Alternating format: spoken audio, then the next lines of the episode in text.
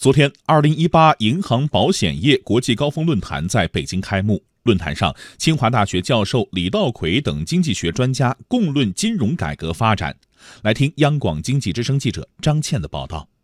在昨天的二零一八银行保险业国际高峰论坛上，清华大学教授李稻葵说：“中国市场兼具灵活与创新，而落户于北京石景山区的银行保险业产业园意义重大，因为它顺应了改革开放的基本经验，按照市场规律办事。政府实事求是，按照市场规律办事儿，这是我们改革开放的一个最最基本的经验。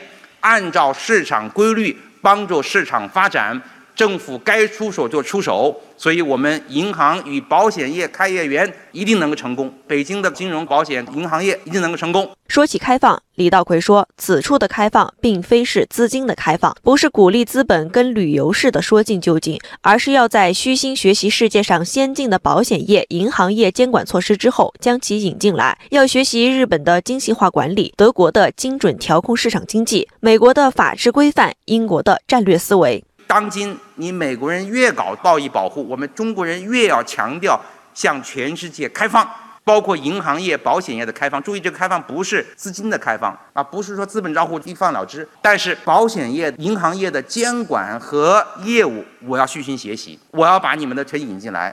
说到保险行业发展，李稻葵总结出两大经验：一是推出符合消费者需求的产品，引进外资进行合资开放；二是学习国外监管经验。保险监管比银行难，它长期的，它一个投资投二十年呢，卖一个人寿保险可能四十年以后才问你要钱呢。过去的监管是监管你投资方向，现在监管监管你公式。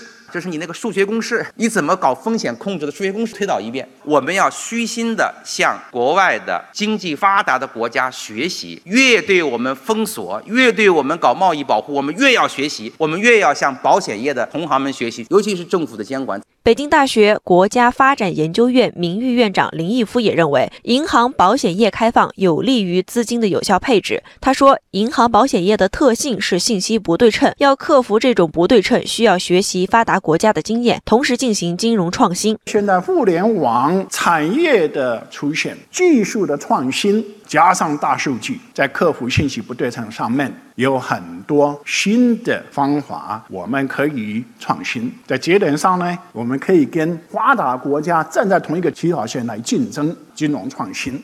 北京大学国家发展研究院副院长黄益平认为，未来金融应继续走市场化道路，强化市场机制。全国社保基金前理事长王忠明说。区块链、人工智能等都将引起金融系统性革命。今天的基础设施是数字基础设施，今天的操作平台是开源的操作平台，可以铺全球不全太阳系。基于区块链的点对点的价值交易，才可以走向大数据的未来的世界。前英中贸易协会副主席毕兴说：“中国永远都会有市场，商业的发展自然会让贸易保护无地自容。” Britain is wanting to come over。英国其实是非常期待着和中国开展合作的。中国对贸易开放的程度与日俱增。